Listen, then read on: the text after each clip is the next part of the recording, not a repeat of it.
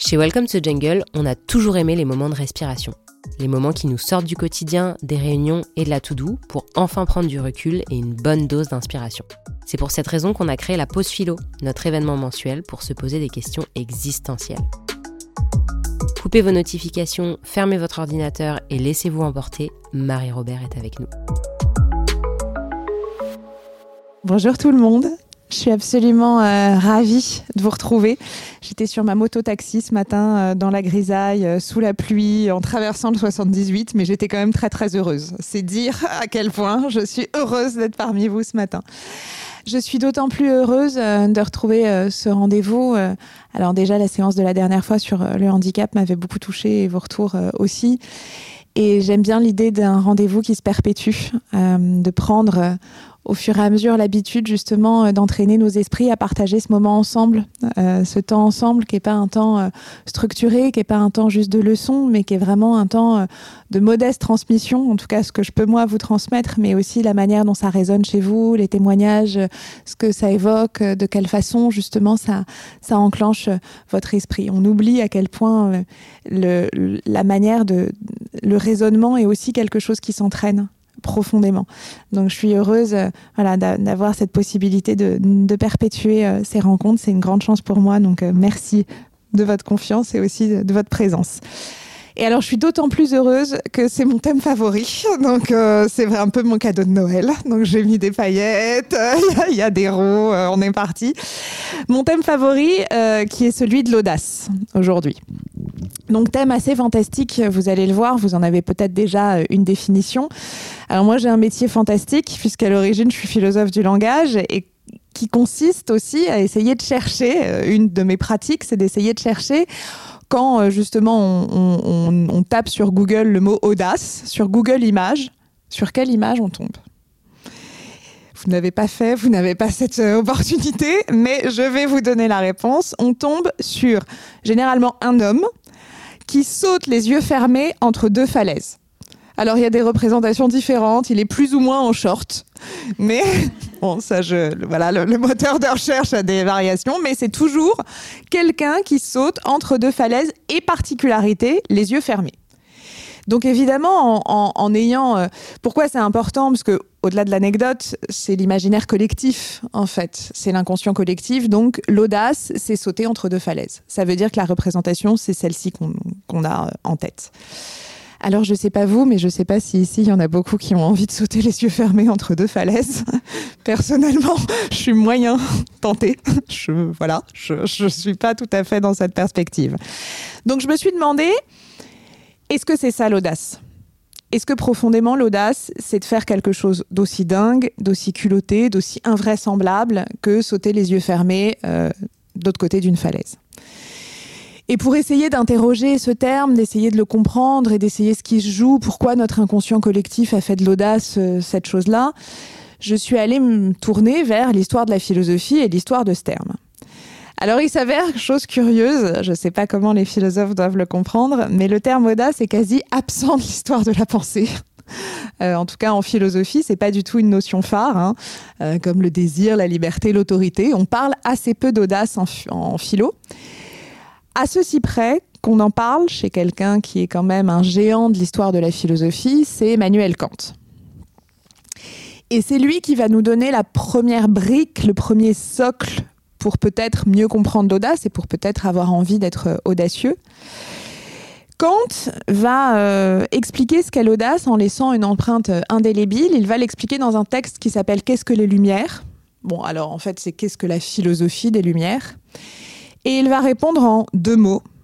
Tout simplement, quand on lui demande qu'est-ce que la philosophie des Lumières, il répond sapere aude c'est le moment latiniste de Welcome to the Jungle. Euh, le sapere aude, c'est tout simplement ose penser par toi-même. Et vous entendez dans le aude, le audere latin qui, qui a donné le terme audace. Alors évidemment, ose penser par toi-même, c'est la phrase typique qu'on peut avoir sur un t-shirt, comme le Carpe Diem, et on ne sait pas exactement ce que ça veut dire dans la vraie vie, à part être un super slogan. Et vous allez voir que c'est un peu moins rieur chez Kant que juste un mantra un peu facile.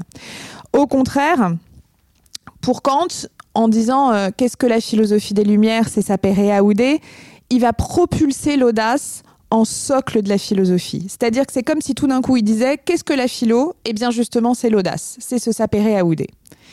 Mais alors qu'est-ce que ça veut dire, ose penser par toi-même Eh bien pour Kant, c'est vraiment l'audace d'examiner la vérité, d'examiner les choses qui nous arrivent. C'est-à-dire au lieu, et il en fait vraiment euh, un impératif moral, c'est-à-dire que pour Kant, oser penser par soi-même, c'est un devoir de chaque individu. De ne pas se fier aux idées reçues, de ne pas se fier uniquement aux habitudes, mais d'aller interroger, examiner, regarder, euh, suis-je d'accord, qu'est-ce que ça veut dire, quelle est cette source, etc. Donc pour Kant, et on va le développer, c'est vraiment ne pas oser penser par soi-même, c'est déroger à ses responsabilités. Donc il est extrêmement sévère en fait euh, dans sa vision, c'est-à-dire de dire non mais en fait euh, si tu n'oses pas penser par toi-même, en fait avec toujours le, jugement kantien un peu euh, voilà de, de, philosophe allemand, c'est tu mérites même pas d'avoir accès à la raison. Alors très concrètement, qu'est-ce que ça veut dire dans le quotidien? Au-delà de l'importance et de la responsabilité de ce ose penser par toi-même, qu'est-ce que ça veut dire? Qu'est-ce que ça veut dire être audacieux de manière kantienne Donc je vous le disais, c'est examiner la vérité, mais examiner la vérité, évidemment, euh, la phrase paraît un peu saisissante et un peu, euh, comment dire, un peu, un peu lourde. Il y a plein de choses qu'on fait au quotidien sans examiner la vérité, et fort heureusement, sinon on serait jamais à 9h30 pour une conférence de philo. Mais l'idée de Kant, c'est de faire une sorte de check-up de notre vie, en fait alors il n'aurait pas tout à fait cette terminologie, mais vous avez compris l'idée, c'est de prendre les grandes lignes de notre existence, que ce soit dans la vie intime comme dans la vie professionnelle, et de se dire est-ce que je suis OK avec ça?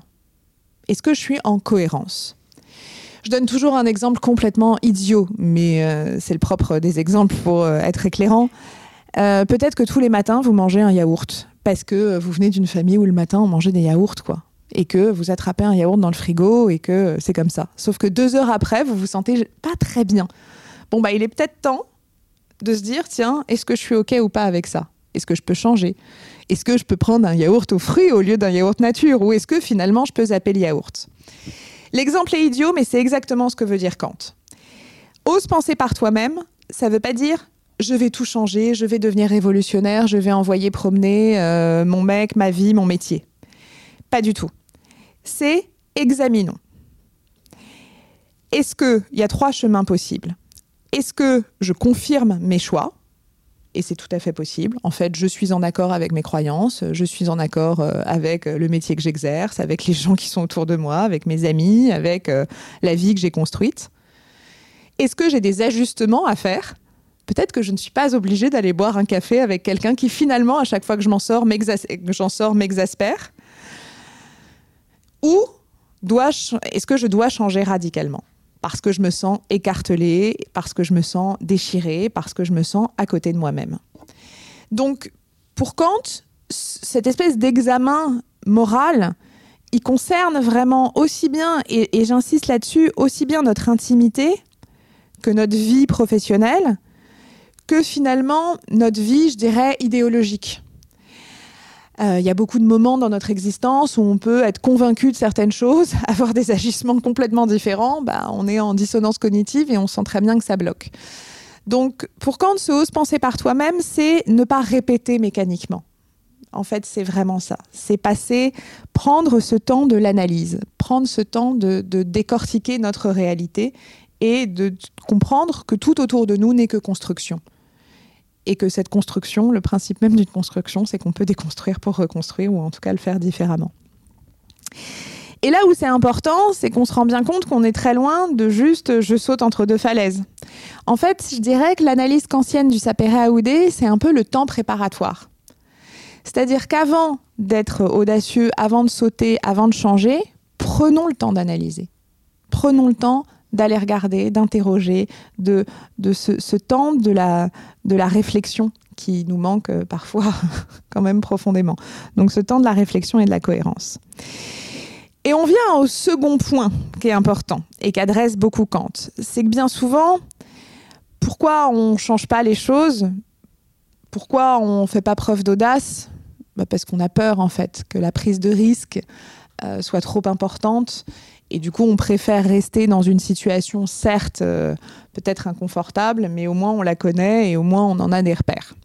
Et c'est le cas dans l'intimité comme dans le professionnel. Or, pour Kant, c'est extrêmement différent quand on a pris le temps d'analyser. Parce que Kant dit la prise de risque, elle est quand finalement on n'est pas tout à fait sûr que c'est cohérent. La prise de risque, elle est quand au fond on n'a pas complètement réfléchi à la situation. Une fois qu'on a vraiment eu ce temps de l'analyse, il demeure un risque, et on en parlera, puisqu'on agit de toute façon en rationalité limitée et que de toute façon, il y a plein de facteurs qu'on ne maîtrise pas et qu'on ne maîtrisera pas. Et c'est ainsi, la vie est une incertitude, donc euh, de toute façon, ça c'est certain qu'il reste un risque. Mais on ne le considérera pas comme une prise de risque. Parce que, quel que soit ce qu'il arrive, et on va l'évoquer par la suite, on l'aura tellement conceptualisé et on aura tellement fait ce travail de la conscience qu'au bout du compte, l'audace sera beaucoup plus facile. Et c'est pour ça que c'est plutôt, au fond, ce temps de l'analyse, c'est plutôt surmonter la peur de l'inconnu, la peur du changement, que faire quelque chose de vraiment risqué. Donc la toute première brique pour devenir euh, quelqu'un d'audacieux en dix leçons, bah, c'est vraiment la brique de l'analyse. Donc on est vraiment dans, ce, euh, voilà, ce sapere aude, ose penser par toi-même. Et Kant insiste, et c'est assez et, c'est rare que Kant soit émouvant, mais au fond, euh, l'idée est assez bouleversante. Là, ça paraît très simple quand on le présente en 10 minutes en disant bah oui, analyse et vois si t'aimes le yaourt ou pas. En fait, c'est très compliqué d'analyser, euh, sans même donner une dimension psychanalytique. En fait, et c'est pour ça que c'est une véritable audace. Oser se dire est-ce que je suis complètement ok avec la vie que je mène, c'est pas très confortable. Et c'est ça qui précisément euh, est intéressant. Mais oser se poser la question de tout ce que j'ai construit autour de moi, euh, dans ma vie intime, dans ma vie pro, dans, mes croyances, euh, est-ce que je suis capable de, poser ce regard, de juste ce regard ouvert, de est-ce que c'est cohérent ou pas? C'est pas toujours simple.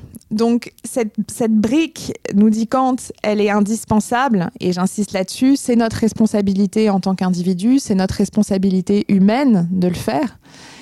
Et à l'heure aujourd'hui, alors euh, évidemment c'est pas le sujet de Kant, mais encore plus à l'heure des fake news, à l'heure euh, où on est capable de lire tout et n'importe quoi, de s'enfermer dans des convictions et dans des croyances sans finalement euh, avoir cette possibilité de se dire mais en fait est-ce qu'elles sont complètement, est-ce que est-ce que c'est complètement fiable, est-ce que je suis complètement ok?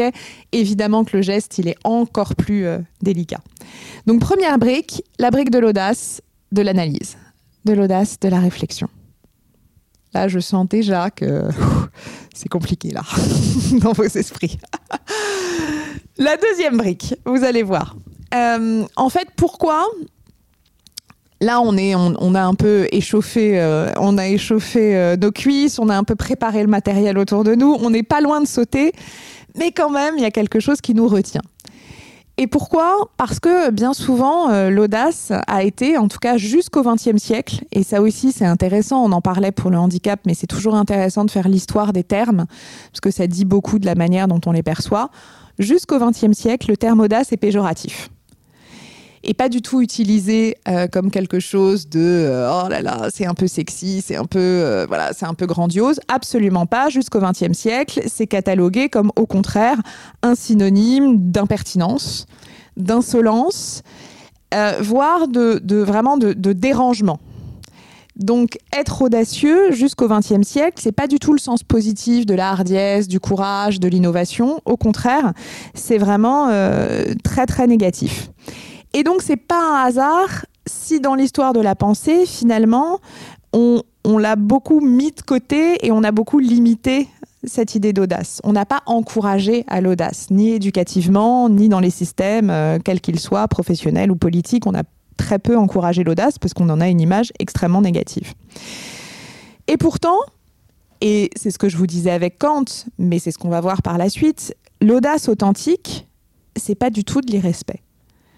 Et c'est là où il faut déjà euh, nourrir, euh, comment dire, il faut déjà désamorcer. C'est pas du tout de l'irrespect, c'est pas du tout de l'insolence, c'est pas de l'impertinence. Au contraire, et je viens de vous l'expliquer, mais on, va continuer.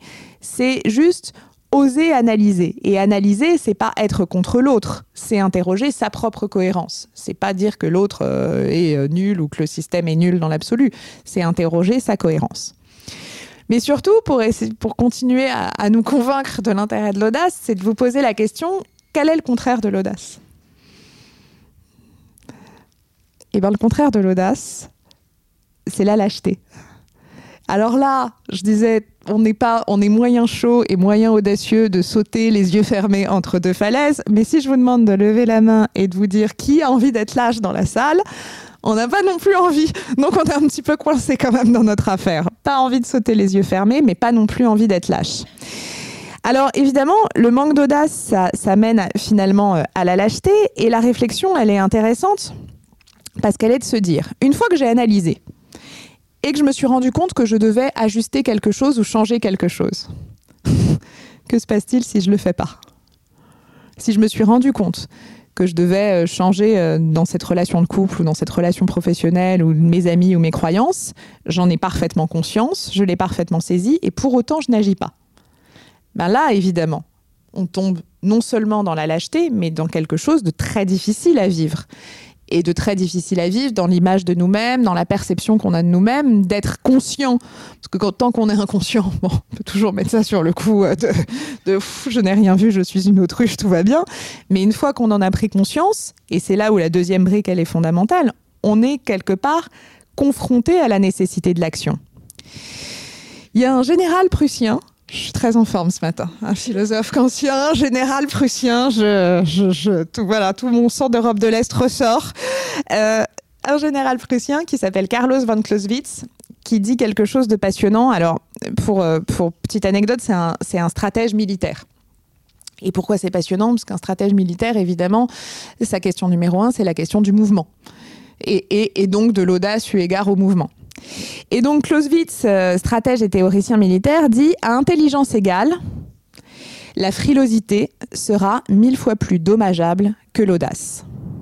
À intelligence égale, la frilosité sera mille fois plus dommageable que l'audace. Alors la clause initiale, elle est, elle est tout sauf anodine.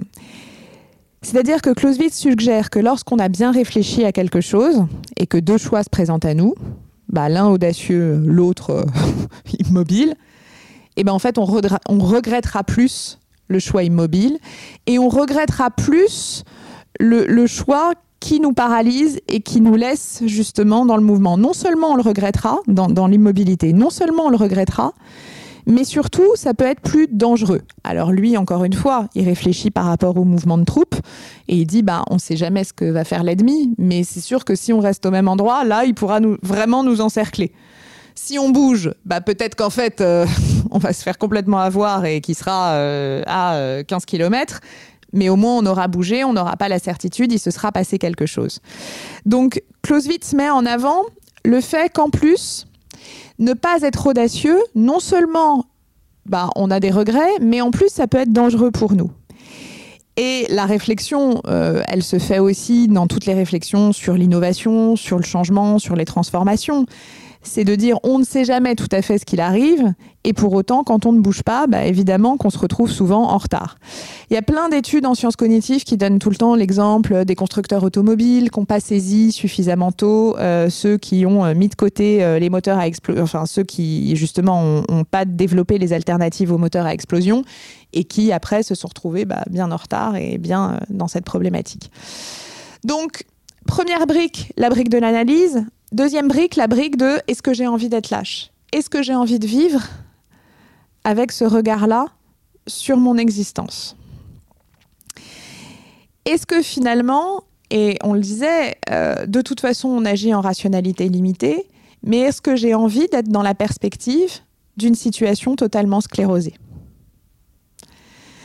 Donc deuxième brique, cette envie en fait de, cette perspective de se dire qu'une fois que l'analyse est faite, qu'est-ce que j'en fais et, cette nécessité de l'action. Donc là, on est vraiment sur le bord de notre falaise. On est entraîné, on a compris qu'il fallait sauter, euh, on a compris qu'on n'avait pas le choix parce qu'on irait vraiment très très mal si on sautait pas. Toujours est-il qu'il nous manque quand même quelque chose.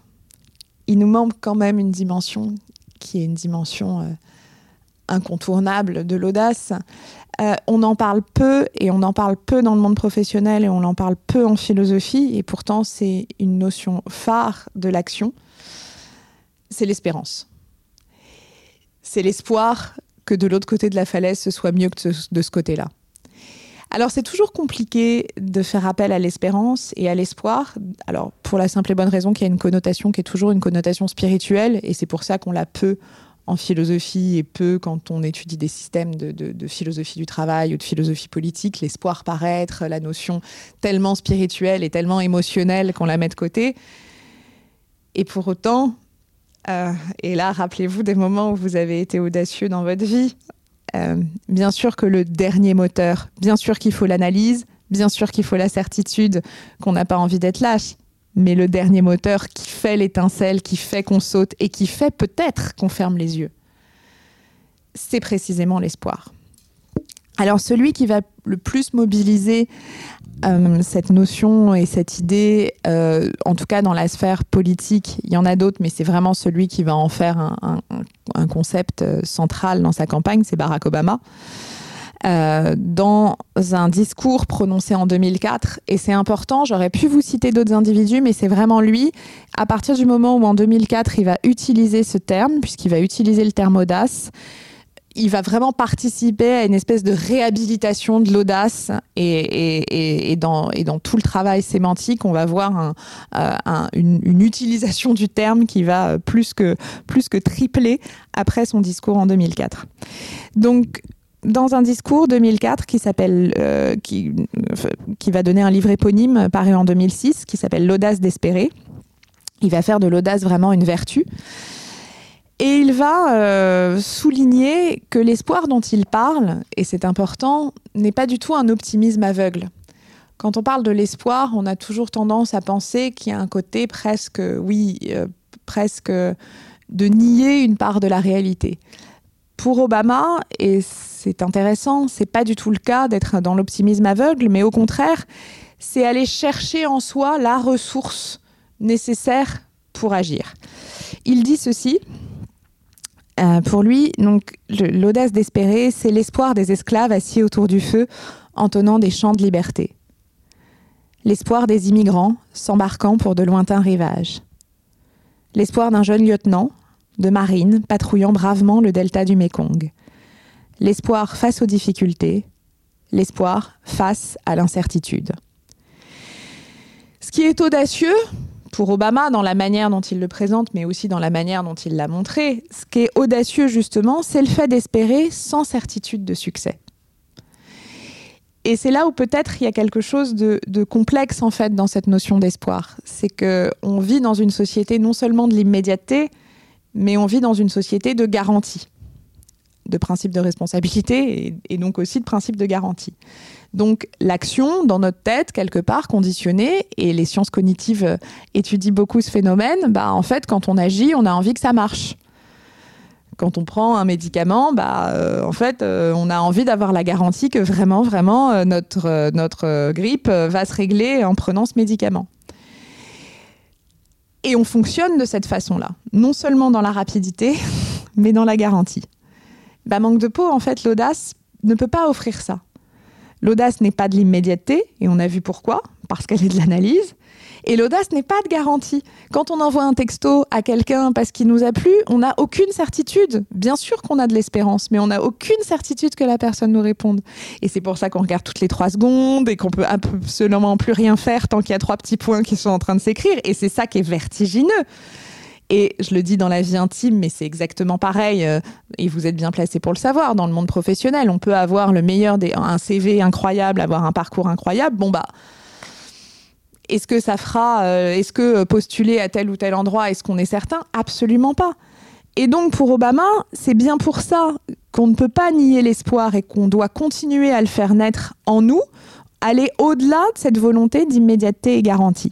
Et une entreprise audacieuse, elle est, elle est, elle est vraiment, elle est toujours lié à cette force émotionnelle qu'on met dedans. Et ça ne veut pas dire euh, qu'on euh, fait marcher euh, de la magie, pas du tout. C'est juste de se rappeler que l'espoir est une donnée incontournable dans notre réflexion sur l'audace. Donc tant de l'analyse avec Kant, tant de la, de la non-lâcheté avec Clausewitz, tant de l'espoir avec Obama.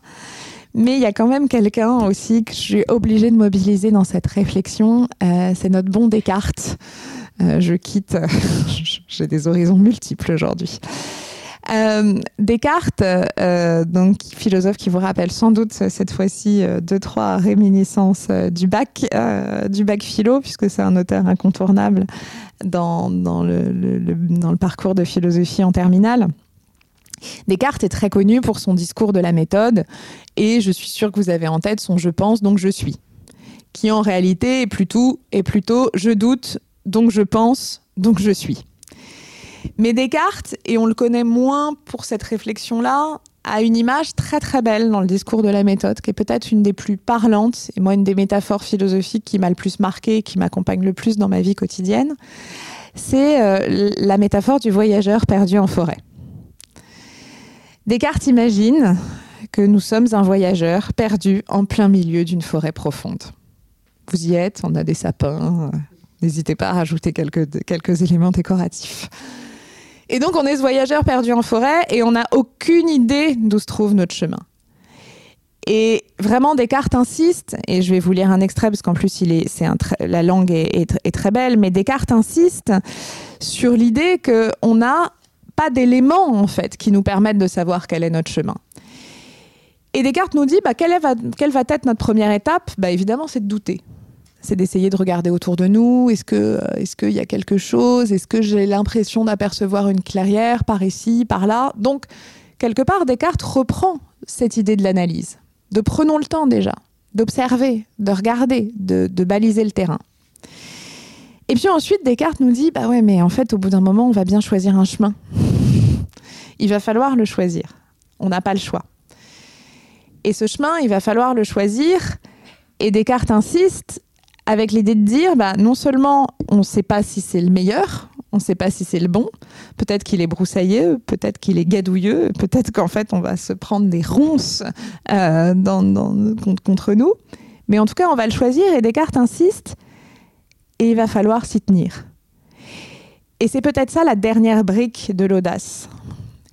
C'est qu'une fois qu'on a analysé le terrain, une fois qu'on s'est préparé mentalement, une fois qu'on a mis l'espoir qui nous a permis de sauter de l'autre côté, en espérant que ce soit meilleur, bah en fait, une fois qu'on est arrivé de l'autre côté de la falaise, c'est le début de l'audace. En fait, l'audace, c'était pas tant de sauter, c'est de continuer à avancer une fois qu'on est de l'autre côté. Et donc Descartes nous dit ce chemin, il va falloir s'y tenir. Et peut-être qu'il qu'il va être décevant, peut-être que ça va être euh, plus dur que ce qu'on pensait, peut-être qu'une fois qu'on voilà, on, va vraiment se peiner à avancer. Et pour autant, si on en change, et si dès que c'est compliqué, dès que c'est broussailleux, dès que c'est gadouilleux, bah on, prend un autre chemin, là c'est sûr qu'on ne trouvera jamais la clairière. Et Descartes nous dit par contre, si on s'y tient, si on continue et qu'on avance, c'est sûr qu'au bout d'un moment, on sortira de la forêt profonde. Donc, ce qui est intéressant, encore une fois, dans, dans, dans cet appel, et je vais vous lire l'extrait, c'est de toujours renvoyer à cette nécessité d'une forme de patience et d'une forme de temps long, de temps long de l'audace. Et en fait, pourquoi j'aime beaucoup cette image, c'est que, encore une fois, quand on est parti de notre image de départ, qui était juste quelqu'un qui saute, il y avait un côté du culot immédiat. Du euh, oh là là, je suis rentré dans tel endroit, ça y est, je l'ai fait. Non. On se rend bien compte qu'au fond, l'audace est une construction qui peut être plus que n'importe quelle autre notion et l'éloge du temps long de la construction du temps de l'analyse très long, du temps de l'espoir et du temps de la patience pour que notre audace soit réalisée. Et finalement, quand cette personne répond à notre texto, ben, c'est le début de tout. C'est pas, c'est pas juste, euh, c'est pas la fin de l'audace en fait. C'est, ce qu'il y a de plus audacieux dans la vie, c'est bien de continuer dans nos professions, dans nos relations. Donc c'est une, c'est, la, c'est la continuité en fait qu'évoque Descartes. C'est de continuer et de tenir bon dans son chemin. Je vous lis un passage, parce que c'est pas tous les jours qu'on lit du Descartes, il faut que je me fasse un peu plaisir. Imitant en ceci les voyageurs, qui se trouvant égarés en quelques forêts, ne doivent pas errer en tournoyant tantôt d'un côté, tantôt d'un autre, ni encore moins s'arrêter, mais marcher. Marcher toujours le plus droit qu'ils peuvent, vers un même côté. et ne le changez point pour de faibles raisons, car ainsi ils arriveront au moins à la fin quelque part, où vraisemblablement ils seront mieux que dans le milieu d'une forêt. Toujours mieux que dans le milieu d'une forêt. Donc il y a vraiment, euh, vous voyez, ces, constructions. Et il y a une chose que je n'ai pas évoquée, mais que je voulais aussi vous transmettre. C'est que vous voyez que l'audace donc se découpe, se réfléchit, qu'elle a des temps différents, et qu'ensuite l'audace, elle est multiple aussi, et qu'elle peut passer par le renoncement. Et ça, Descartes l'évoque dans un autre passage qui, moi aussi, euh, me touche beaucoup. C'est-à-dire que euh, c'est un des rares philosophes à parler de l'audace de renoncer. Et je crois qu'il n'y a pas grand-chose de plus actuel et de plus... Euh, quand, les théoriciens du développement personnel cherchent des perspectives, l'audace de renoncer, elle est extrêmement puissante. Euh, L'idée de dire, ben, l'audace, ça peut aussi être de dire, non, en fait, là, je suis pas prêt pour sauter de l'autre côté de la falaise. Je suis pas prêt pour ce projet, je suis pas prêt pour ça. Et en fait, l'audace, c'est aussi d'être capable, eu égard à l'analyse de Kant, de dire bah en fait, là, je ne suis pas euh, en mesure de fournir cet ajustement. Je suis pas en mesure d'aller euh, à ce moment de ma vie, à cet instant, de l'autre côté de la falaise. Donc, quand je dis l'audace est multiple, c'est qu'il y en a plein. Il y a l'audace de parler, il y a l'audace de changer, il y a l'audace d'aimer, l'audace euh, de, de, de, de, construire avec l'autre, l'audace d'affronter l'altérité, on en parlait la dernière fois, et il y a aussi parfois peut-être l'audace de renoncer. Donc, pourquoi c'est une notion euh, fondamentale? Parce que c'est une notion qui peut-être euh, est la toute première dans la réflexion sur l'action. Et quand je vous disais, moi, ce qui m'intéresse dans la philosophie, c'est la manière dont la pensée s'articule à l'action, eh bien, en fait, euh, on comprend pourquoi Kant dit la philosophie, c'est de l'audace. C'est-à-dire que c'est l'audace qui permet ce double mouvement entre la réflexion et le temps de l'action. Je vous lis euh, un petit, un, petit extrait pour, euh, euh, après avoir cheminé au cœur de l'audace, maintenant que vous êtes prêt à sauter de l'autre côté de la falaise. Je vous, je, vous, lis un extrait, cette fois-ci, pas de théoricien allemand, mais un, romancier américain qui s'appelle Jonathan Tropper, et le livre s'appelle Le livre de Joe. Si certains l'ont lu, tant mieux, et si certains ne l'ont pas lu, c'est un livre formidable et très drôle, et moi je le faisais même travailler à mes élèves adolescents, et ils l'adorent. Tu te souviens des vieux dessins animés du coyote dit-il. Quand le coyote se précipitait d'une falaise et qu'il continuait à courir jusqu'au moment où il baissait les yeux et qu'il réalisait qu'il courait dans le vide? Oui, je me souviens. Eh bien, je me suis toujours demandé ce qui lui serait arrivé s'il n'avait pas regardé en bas. Est-ce que l'air serait resté solide sous ses pieds jusqu'à ce qu'il ait atteint l'autre bord du précipice Je pense que oui. Et je pense qu'on est tous comme ça. On s'élance pour traverser le canyon, le regard fixé droit devant soi, vers les choses vraiment importantes, mais quelque chose, la peur ou un sentiment d'insécurité, nous fait regarder en bas. Alors on s'aperçoit qu'on marche sur du vide.